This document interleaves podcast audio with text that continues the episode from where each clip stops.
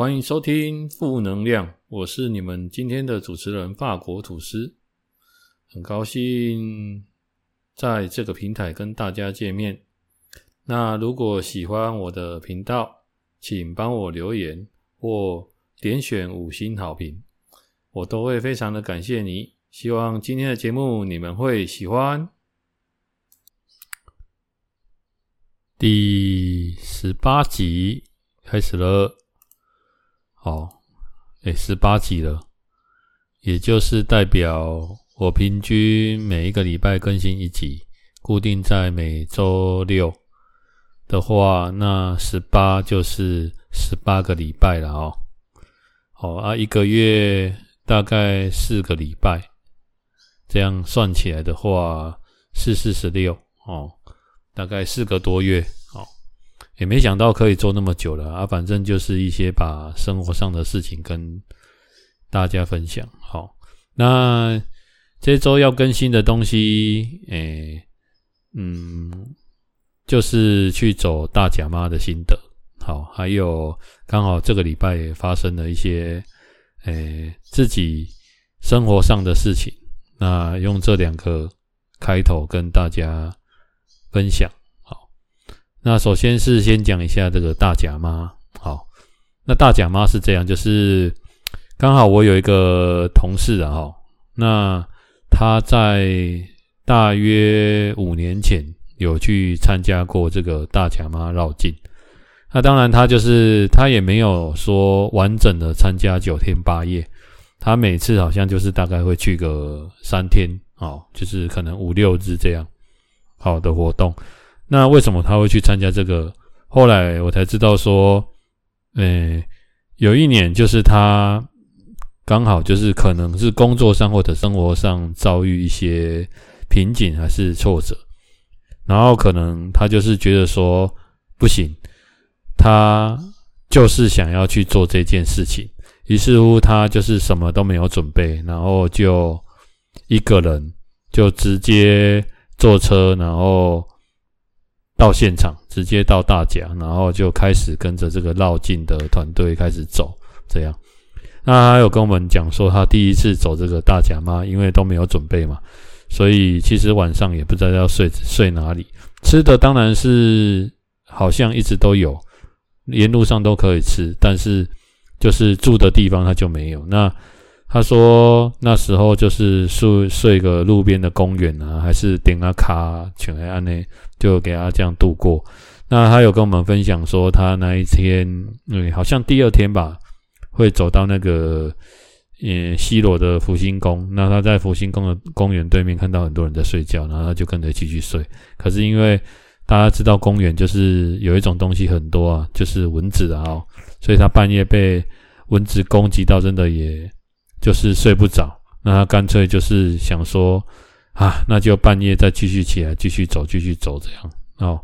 那他这个整个流程好像我记得是从大甲开始走，走到嘉义，再从嘉义再走回来，然后九天八夜的时间，然后好像不知道到第几天之后，好像到嘉义开始折返的时候就可以，前端要吃素，后端就可以吃荤的，好，类似这个意思。那我这个同事呢，他就是之前因为有去嘛，那他也有约他的朋友，那他就会，他算是我的晚辈，他就，诶，在前两年就有在跟我邀约，那好像去年不知道我忘记不知道去年还是前年，好像有一年没有办的样子，那我那时候就跟他说好啊，不然就是如果你今年有办的话，就直接先帮我报名，就跟你们一起去体验。那这个大甲妈体验就是台湾有大甲妈，还有一个叫白沙屯，好，这两大盛事啊，好。那之前我也有去过一个去台东的炸寒单，好，大概是这几种。那其实我本身没有非常热衷庙宇这种活动，那也不是说什么非常虔诚的信徒，还是什么也没有。我纯粹就是想要体验这个我们台湾当地的文化。我记得像日本哦的四国这个岛啊，就是它有一个诶四国的那种朝圣之路，就是你徒步走完四国。好，那西班牙有一个叫朝圣之路，好，OK，它全程好像 要走，好像一个月还是多久？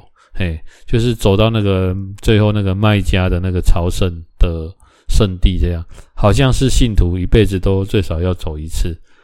那我觉得说，诶，这些这两个我当然都没去过，但我觉得如果说要讲这种朝圣，我觉得当然是一定要先体验我们台湾当地的这种文化，好。那所以，呃，在宗教方面，我是什么都信。那但是没有说每样都说，比如说很虔诚，比如说我基督教、天主教还是佛教还是道教，好，基本上遇到我都会尊重，或者是跟着路径随俗。好，没有说我信什么教就什么都不能做，倒是没有这样，因为我本身是笃定那种心诚则灵的人。好，就是。我觉得很多事就是吸引力法则好。如果你真的真心诚意，随处都可以，哎，就是为他人祈福或为自己祈福，好，大概是这样了哈。OK，好，那这个大甲吗在我们要出发的前夕，那当然我这同事就有提醒我说，哎，前三天要先开始吃素，好，那我当然就。哎，一般来说，我们体验是不用到这样。但是我想说，如果我一辈子我只做一次这样的体验，那我就是要尽量把它入境随俗了哈。所以我就前三天就开始吃素。那有关吃素这件事，对一个平常就是我三三餐算蛮正常的啦，但是几乎每餐几乎都会吃到主食嘛，就是肉。突然要吃素，你也会不太习惯啊。所以这几那几天大概都是吃面啊，吃菜啊，大概是这样。连我的大便都变得比较小条，这样好，就会整个你会觉得不太习惯。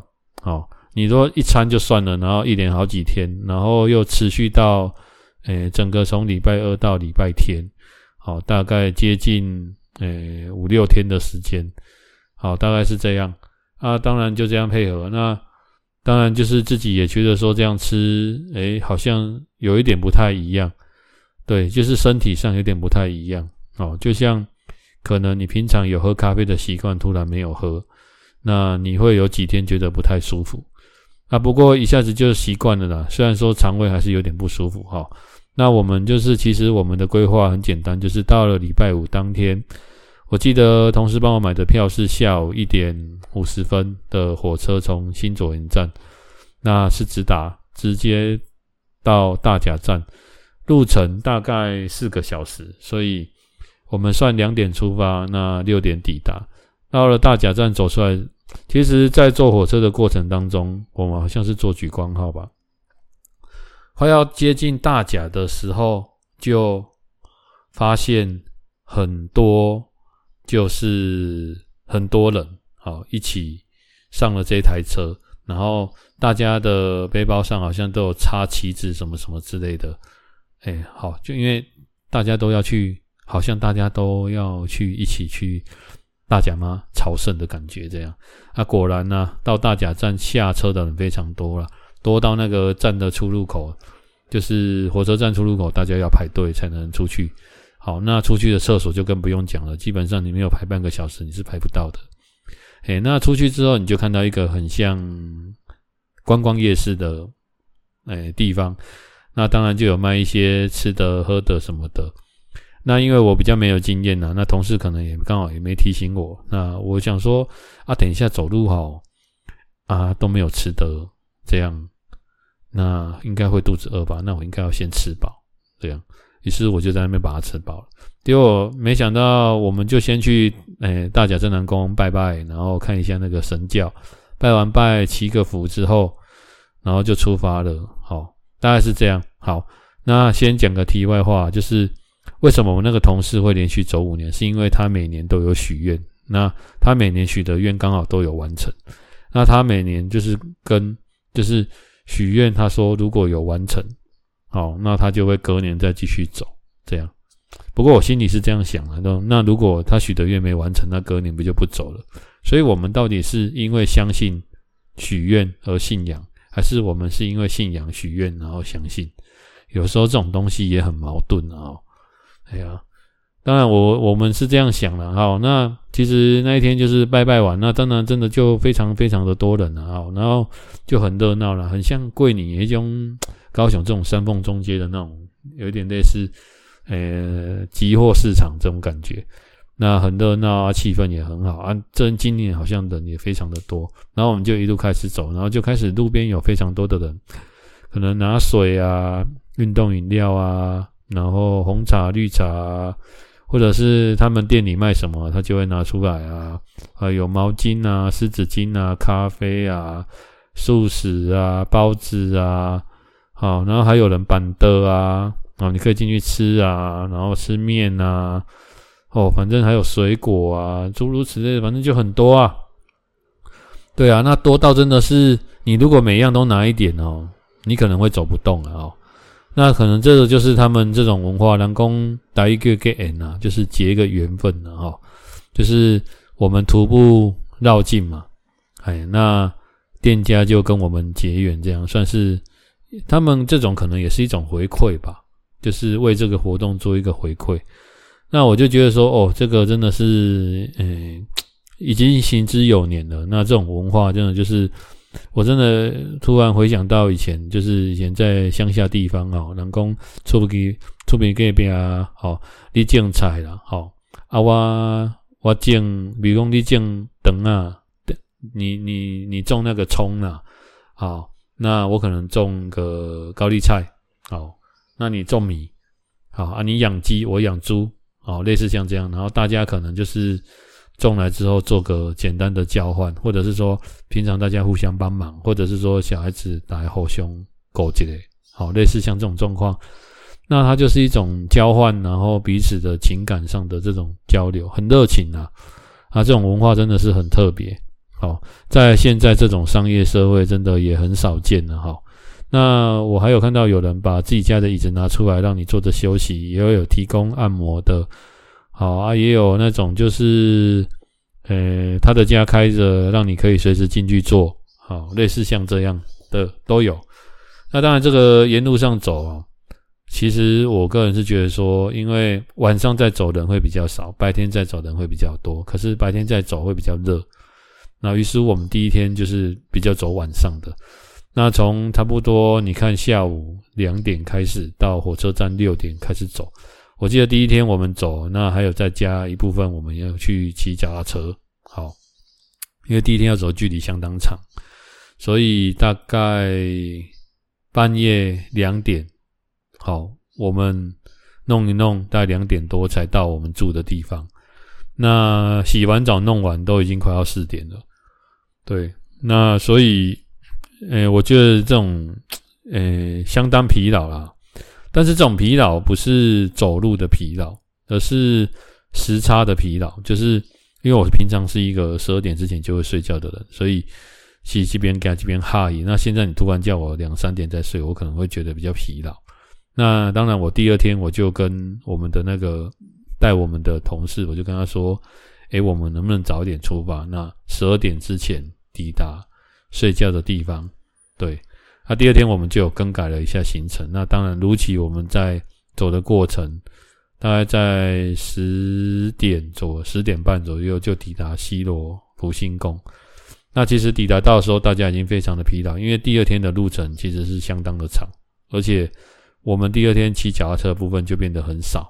好，那说到这个骑脚踏车，就是其实这个大甲妈的路上，嗯，我先跟大家讲了哦，就是。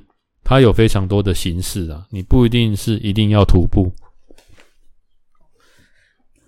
你也可以骑脚踏车，你也可以脚踏车，那你也可以骑欧多拜，那它中间也有那种休息的接驳车，好，就是一般他们可能有，诶、什么累了请上车，像这种的货车让你上去，它载你走一段，类似像这样都有啦，反正它绕境嘛，那你就以你个人能力。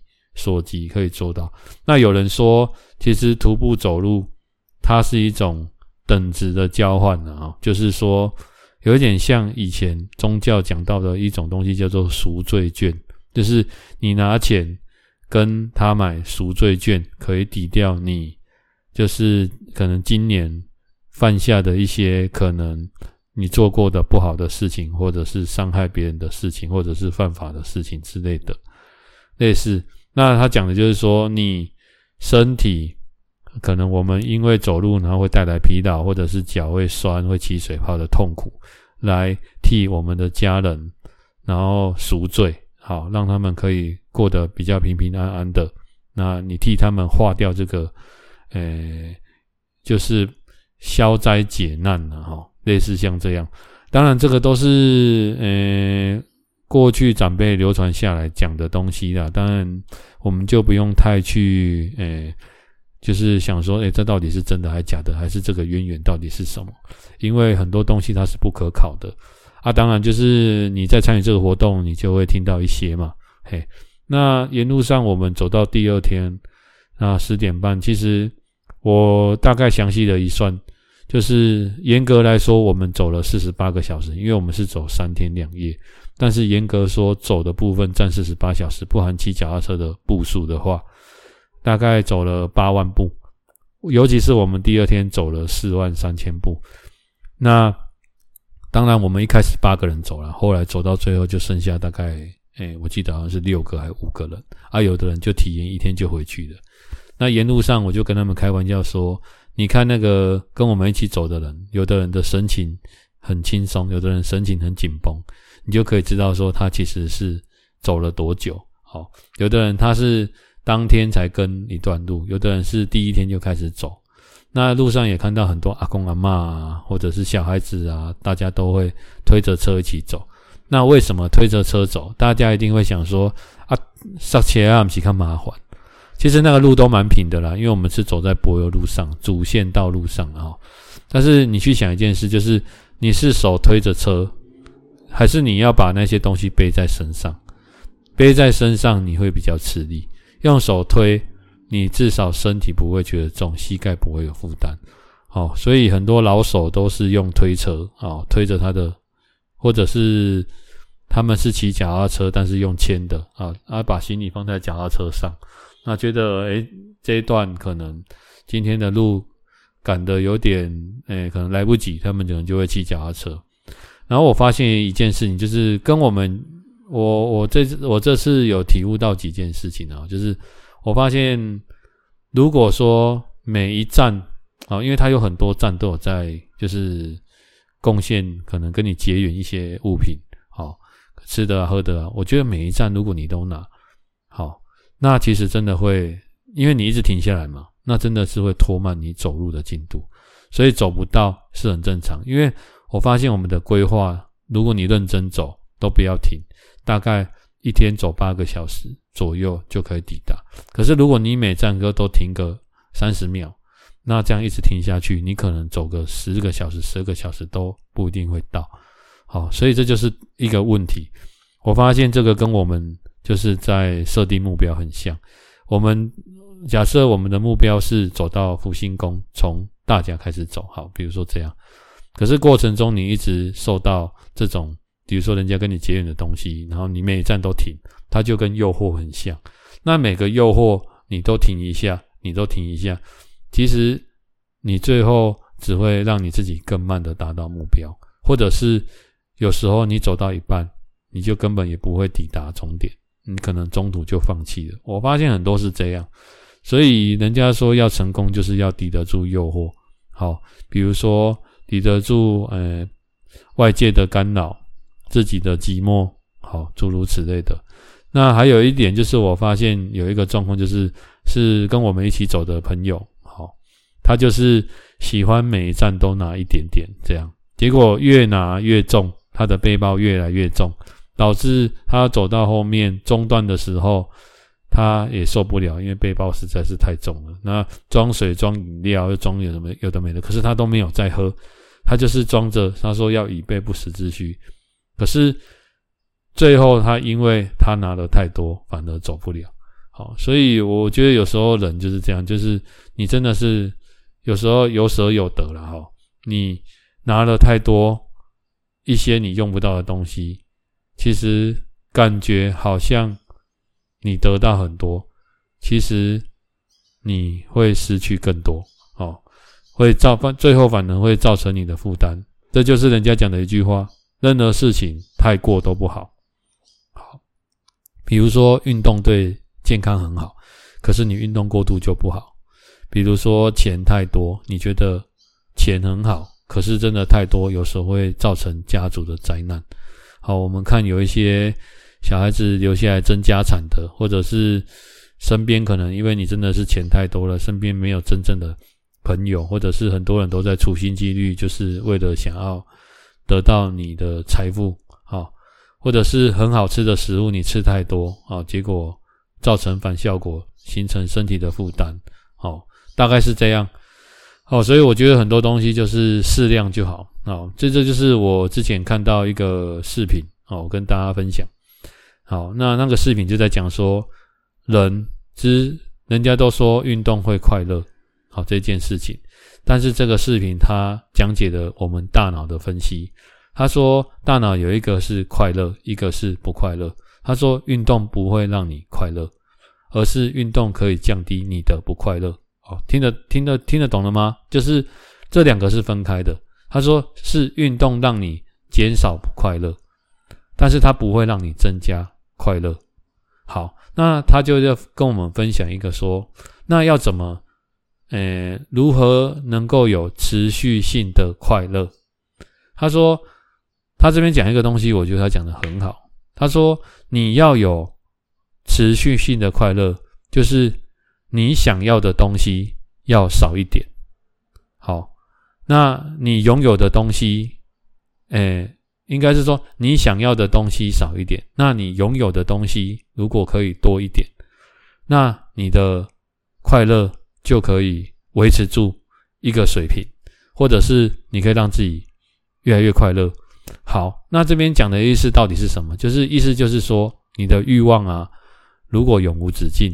的话，那你是不是为了这个欲望，你会做了很多你可能不愿意做的事情？比如说，你看人家好，诶，他有住一间很好的房子，那你也想要住很好的房子，好，那你买了，那你买了之后，你又想说，可是你又看到一个人，他有住了一间更大的房子，那于是乎，你又想要换一间更大的房子，那你又必须花时间去赚钱。或者有时候要做一些其实没有让你那么开心的事情，你又去赚更多钱来满足这个欲望。那当你一直在追求这种你想要的东西，永无止境，越来越多，或者是你跟人家比较。好，我曾经听过我一个同事为了买钻戒，他，呃，一个钻戒好像三四十万还是四五十万，他竟然用他一年的薪水，好，他把它分十二期，用每个月的薪水去还掉。为了就是让他的朋友，就是在他拿到钻戒这个面前，朋友之间能够就是，呃，就是令他有那种很有面子。比如说，朋友跟他说：“哇，你这钻戒真的很赞呢。”对呀，哇，你这个很漂亮。我觉得因因因为这个，那你要付出一年的薪水，可是换来朋友这可能十秒、十五秒或二十秒的赞美。真的值得吗？好，当然每个人对于值不值得这种东西见仁见智。我是觉得不值得，因为当然它可以再换成钱回来，没有错。可是我们把它比喻成很多东西都是一样的，所以他其实在讲你要持续性的快乐，最重要的要做的就是降低你的欲望这件事情。那。你拥有的东西跟你需要哦，我简单我这样讲好了。你需要的东西如果有十样，那你想要的东西有一百样。好，那你用一百，你用一百样，呃，你用十样除以一百样，除起来数字是十。OK，可是如果今天你想要的东西可以降成十样，那你需要你需要的东西也是十样，那除起来这个数字就是一。这个数字是不是比较小？对，这样你会比较快乐。好，所以，诶、我讲解的，我觉得可能没有能够让大家非常的明白。不过，大家可以去看找 YouTube 有一个如何让你能够持续性的快乐，诶、有一个 GQ，好像是 GQ 还是什么 Q 的视频，哦，上面会跟你讲得很清楚、很科学化。所以我把这个，诶、东西我放在我出门的出入口，我拿鞋子的地方。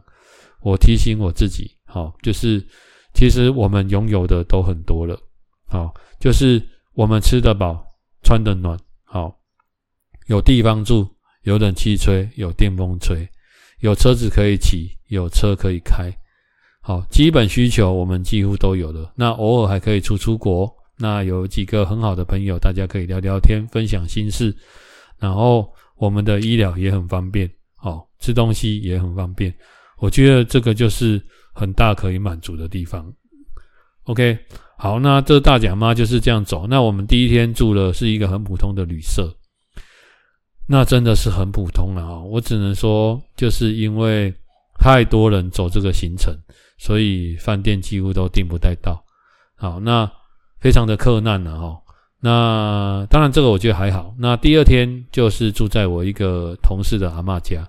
他他刚好也住在西洛，好，那大概空间就比较大，只是说要自己自备可能枕头啊，或者是那种诶被子之类的，这样睡一晚。好，那第二天就睡得比较舒服，而且时间也比较够。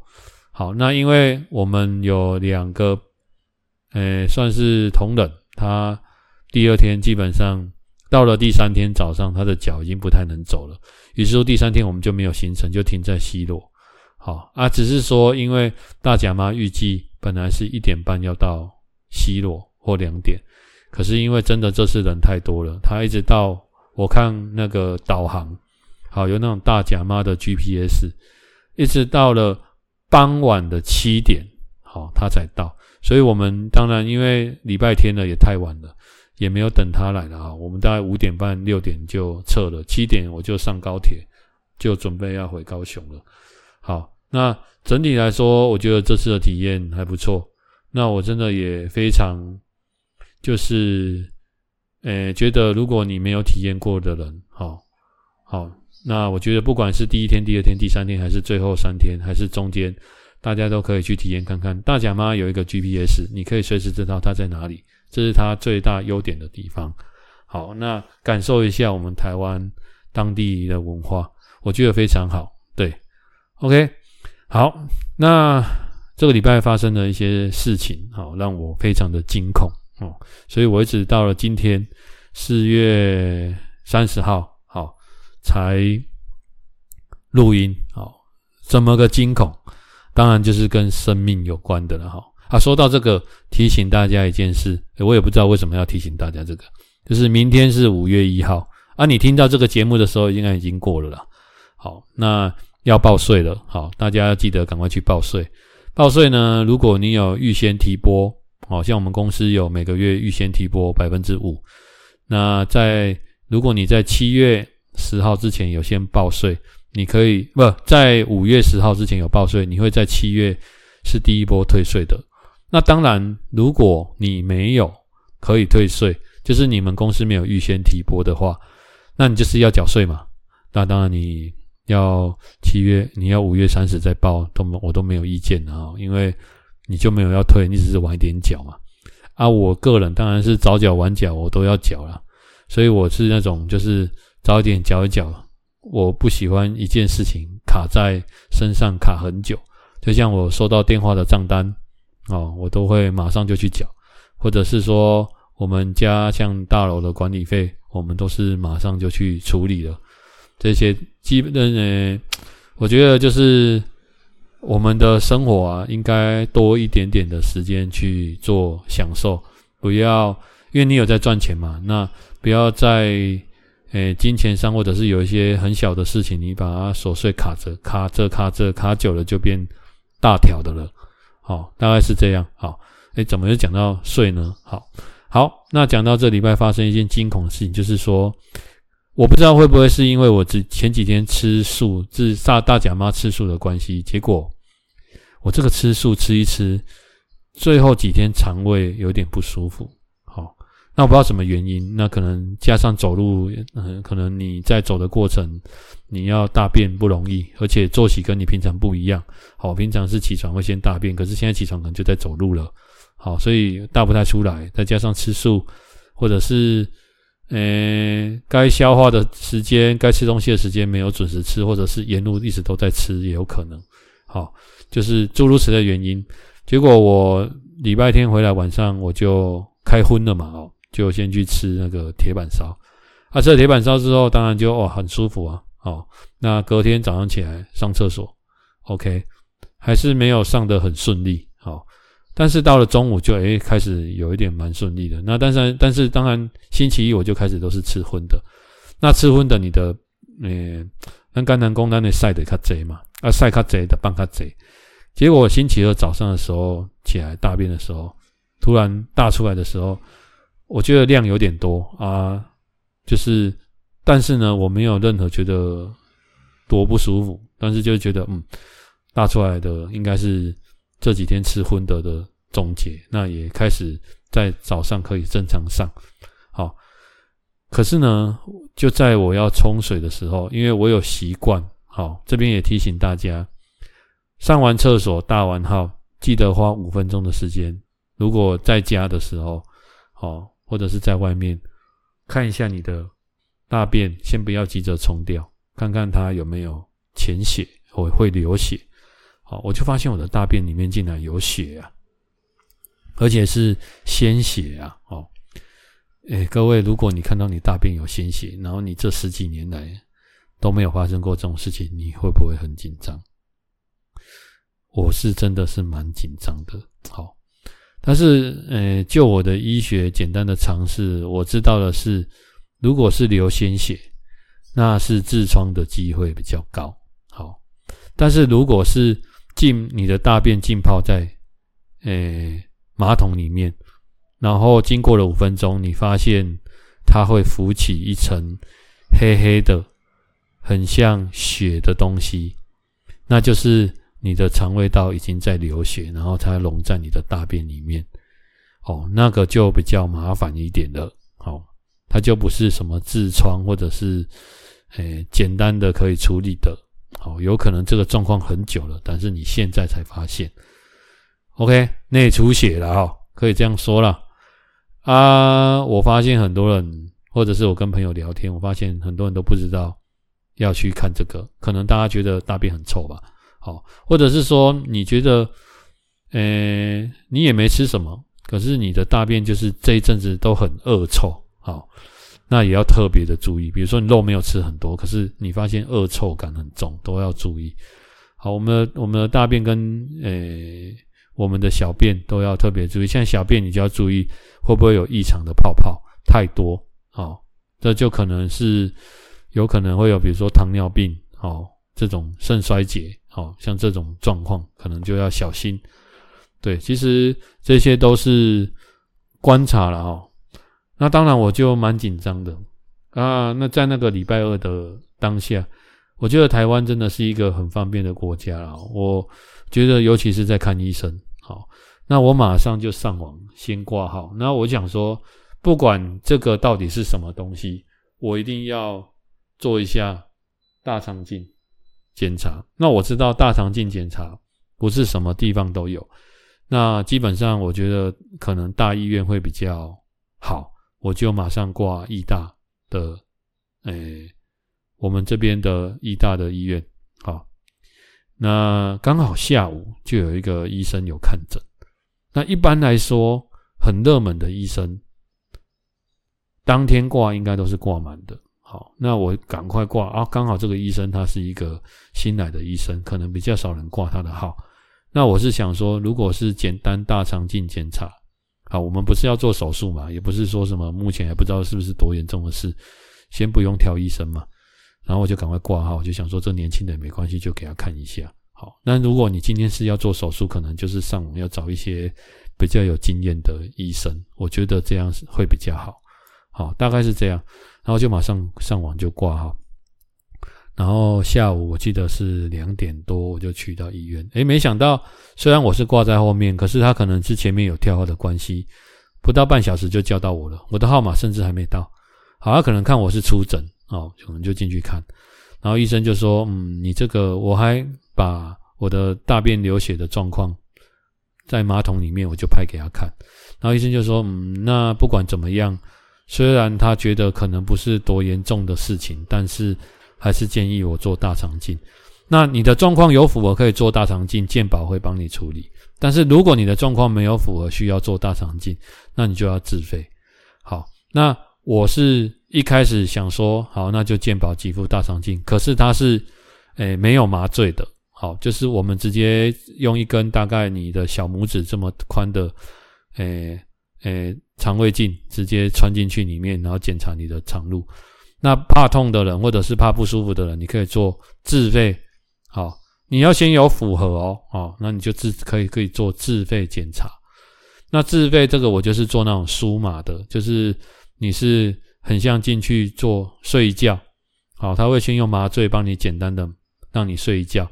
这个睡眠过程大概一个小时吧，然后你就会醒过来，然后他就管子伸进去帮你检查，你都不会有感觉啊。检查完伸出来，然后如果有息肉，他会在问诊的时候先跟你说，如果有息肉，医生会先帮你处理，然后他会让你签一个啊，如果医生可以直接帮你处理的，哎，类似像切结书，好，因为医生要对你做任何动作，其实都要有避免医疗纠纷嘛，好，我们可以这样说。好，大概是这样了哈。然后我就这样做做做做，然后就出来。然后因为星期二我是星期二去检查，可是他不能马上做，原因是因为做大肠镜你需要先让你的肠胃清空。好，说到这个肠胃清空，我不是刚跟大家说我刚吃完素丸吗？然后才吃了几天荤，然后我是礼拜五、礼拜二检查，礼拜五要做，我礼拜四就几乎不能吃东西了。怎么个不能吃东西？就是礼拜四我到下午五点之前，我只能吃两碗白粥，而且要很稀很稀的白粥，其他东西都不能吃。听说蒸蛋可以，好，可是我为了要提高准确性，基本上我只吃大概一碗多一点点的白粥，而且没有吃很多。然后我就是狂喝矿泉水加舒跑，然后要喝。如果我记得没错，就是你要尽量喝。好，那五点到了之后，你要吃他给你的泻药。这个泻药呢，你倒一百五十 CC 的水，泻药倒进去，然后它会溶于这个水，然后你的泻药因为它会产生有一点泡泡，好一点点，所以你的水，你的你的你的一般的常温的水会变成温温的。好，所以泻药不可以直接倒进嘴巴吃进去，会灼伤。OK，这可能是成分关系啦，可能它要挥发什么的。然后我就喝了泻药之后，就要在五点到晚上九点之间喝完两千 CC 的水，或者是舒跑加水。好，那那一天晚上呢，我刚好有一个新人要来上课，是七点。你吃的泻药五点吃。六点、七点、八点，这时候一定会发作嘛？对，果然就发作了。但是我又要帮新人上课，所以我就忍耐。好，那一直帮新人上课上完的时候，我发现已经十点了。那这中间呢，我几乎就没有去厕所。可是，一到我上完课，就开始冰冰冰冰了哈。简单说，因为你也没吃什么东西嘛，那就是基本上都是拉水。它你出来的就是很像你在嘘嘘一样，就是很像在尿尿一样的声音，只是它是从肛门直接喷出水出来。那水当中会带有一些渣子，好渣，好就是有点颗粒的东西，全在那道晒，好，但是没有那么多的大便，好，就是水还是居多。OK，那两千 CC 的水我就把它灌完了，大概是这样。然后我才发现一件事，我一直到晚上十点，我都没有感觉会饿。很神奇啊、哦！所以我发现，我我就我就发现一件事，其实人真的基本需求很低。其实你要讲营养的话，那我们先不讨论营养，我们先讨论能不能活下去。其实你喝水、运动饮料，你就可以这样撑一天都不会饿。然后你再加上一点点的稀饭，白稀饭什么都没加，其实就可以过活了。所以人家说那种野外求生啊，每天吃一点点东西，我真的是觉得那是有可能的。好，你只要吃得精，吃得到重点。好，那第二天早上起床七点就要起来，因为要又要再吃泻药。那吃完泻药七点到九点，早上九点之间你要喝完一千 CC 的水。然后当然这当中你就会一直持续的上厕所。其实你不太会想小便，因为你大便都把水排出来了，然后一直排到你的大便出来之后，没有，几乎没有任何大便，然后你会看你的马桶里面的水是黄黄的，好，就这样而已，然后没有任何的，几乎没什么渣子，那就恭喜你，好，因为你就代表你把你的肠胃清得相对八九十趴的干净，这样医生伸进大肠镜的时候，他。在检查的过程，诶，比较能够清楚的看到你的肠胃道里面有什么东西。好，那我有听说，因为你在查这个大肠镜，你就会看一些，你就 Google 一些或者一些问一些朋友。那我发现说，有的朋友我有听过说，他们去到现场要检查，结果肠胃没有清干净，里面还有很多的大便，那没有办法照得很清楚。那有时候你会没有办法发现你里面其实有肿瘤，因为胎割敏感割掉了嘛。好，或者是甚至太脏，你被医生退货说你这个不能做。好，因为他现场就会那一天我要检查的时候，他现场就会拿一个图跟你说：“诶，你有看你最近一次的大便它长怎样吗？”啊，我就直接拍我的给他看，他说：“嗯，好，你这个很干净，这可以。”好，但是如果你没有拍，医生伸进去发现你这个要退货，钱你还是要照付哦。好，所以，我我要跟大家讲，各位就是，我觉得这个术前的准备非常的重要，真的要巴结一点。我真的是足足喝了，诶，三千公升的水，在短短的几乎不到二十四小时以内。好，然后厕所跑了真的是很多次，我还为了这个检查，早上礼拜五早上还特地请一个假。好，为了这个，因为。你不讲明天，你得避免劳动啊！你得先看无力。我连那天，我觉得到早上的时候，讲话都会变得没有丹田，没什么力气。好，类似像这种感觉。好，然后当然这个检查你还是稍微会紧张啦。不过我就是签好一些什么，他会叫你手术评估、麻醉评估，然后做完之后，好，我本来是要做没有麻醉的，可是我听完之后，我觉得。后来回来想一想，赶快再冲去医院跟他说，我还是做麻醉的好了，花钱比较快了。好，那我就直接进去做。那果然，好，我先跟大家讲这个做的流程。如果你没有做过的话，首先，首先你就是很像会去像开刀，那他会用一个病床，你就先躺在那边，然后帮你在你的手手掌，好，你的手的手心跟手背嘛，手背上直接打一个点滴。那之后，你的麻药那个点滴上的那个应该是葡萄糖。好，你的麻药之后就会从这边进去，OK，然后他就会叫你换一件裤子啊，那个裤子很特别，就是你内裤整个脱掉，上半身穿着。好，那裤子的屁股那边就会破一个洞。好，那个洞是医生会去翻开用那个洞，所以你在走的时候是不会被看到的。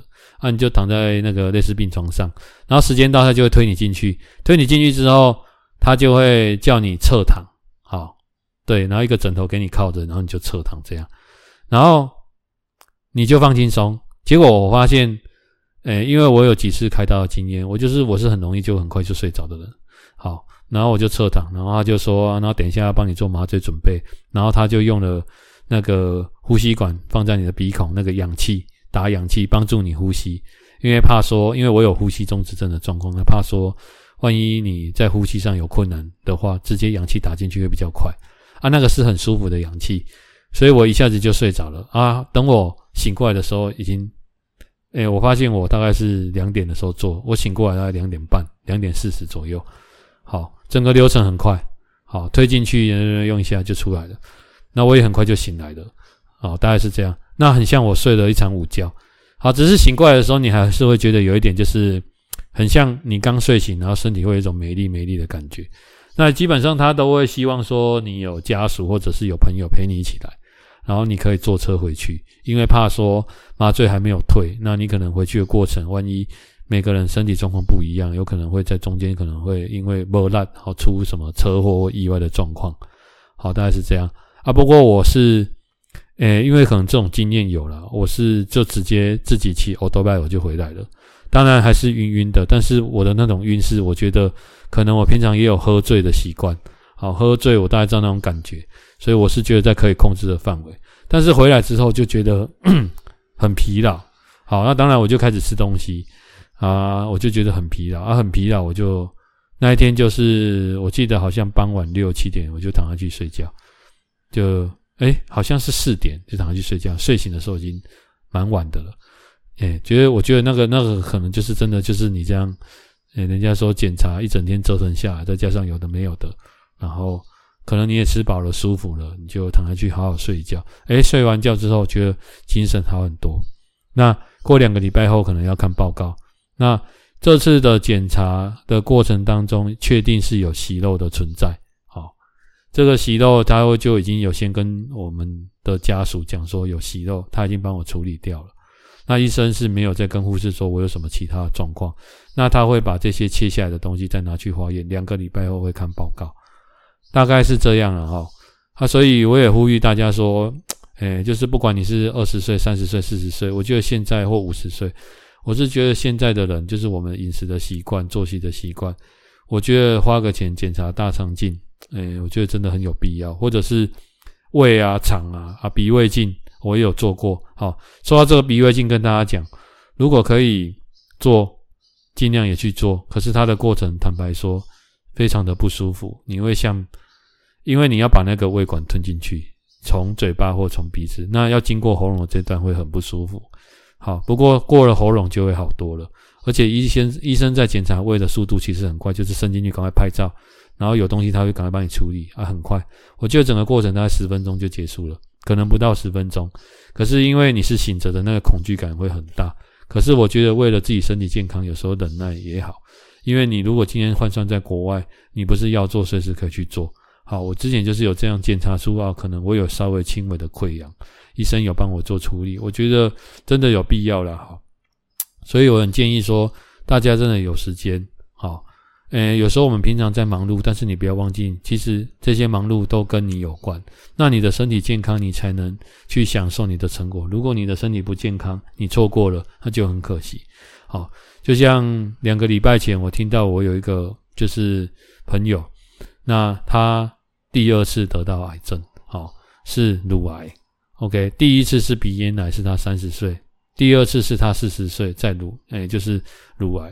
而而且他三十岁之后，他生了两个小孩。他跟我说，他生第一胎的时候，其实就有稍微觉得他这边乳房的部分有一些状况，有一些就是纤维的囊肿、什么硬块之类，只是说他没有去处理。后来可能照顾小孩、生活忙碌，我觉得他就忽略了。可是等到这次再发现的时候，你看已经经历过快十年的时间，然后验出来结果竟然是乳癌第二期。好，而且医生还觉得说，会不会可能已经有扩散了到淋巴，所以去做切片检查，诸如此类的。我就觉得说，好像我们现在的人在忙，但是瞎忙。我们很多脸书啊、IG，我们在关心别人，但是我们有没有关心到我们自己？好，那我也希望这些朋友可以健健康康啦，因为毕竟两个小孩子都还小，好像一个三岁，一个五岁。对，那呃，这个治疗费也是蛮惊人的。做一个化疗的疗程哈，如果要比较没有副作用的，一次就要五万，要做八次，做完把把它把肿瘤化疗缩小之后，再看要不要切除。好，我觉得这个都是很辛苦的折磨了哈。但如果可以早点发现，不是会更好吗？所以我才会做这次的大肠镜。所以最近我对这种就是身体健康的东西，我也会跟我的几个。比较好的朋友，我会跟他们分享这件事情，也是希望他们可以多注意。当然，其实我是觉得，我是笃信一种理论，就是老天要收你，他用什么方式都可以拿走你。你这时候要走，你阻挡也挡不了。但是，当然，我们也是用比较积极乐观的方式去面对这种状况。也就是说，啊，因为毕竟我们也不知道什么时候会发生，我们可能要离开，但是。我们能做的就是尽量的保护好自己，或者是提前做预防。好，想我想必大家有听过，不烟不酒，也有人就这样得癌症，然后就走掉的，也有。所以我就说，那个你也没办法控制，但是至少我们可以让这个过程活得好看一点，或者是我们尽量的去预防这种事情的发生。嘿，这就我我我最近的这种心得了哈。哎呀，那今天也是跟大家分享，就是诶最近走大甲妈，还有我这个做大肠镜的这个检查，还有一些这种。感触，好，事实上非常多，好，OK，好，那这是我录的第十八集，好，那也跟大家今天分享到这边。那如果说可能他你听我的，呃，能够对这个频道能够对你的生活有帮助，好，那这是我最乐于见到的事情。那如果觉得不错，好，也给多给我们一些的鼓励或支持，好，谢谢。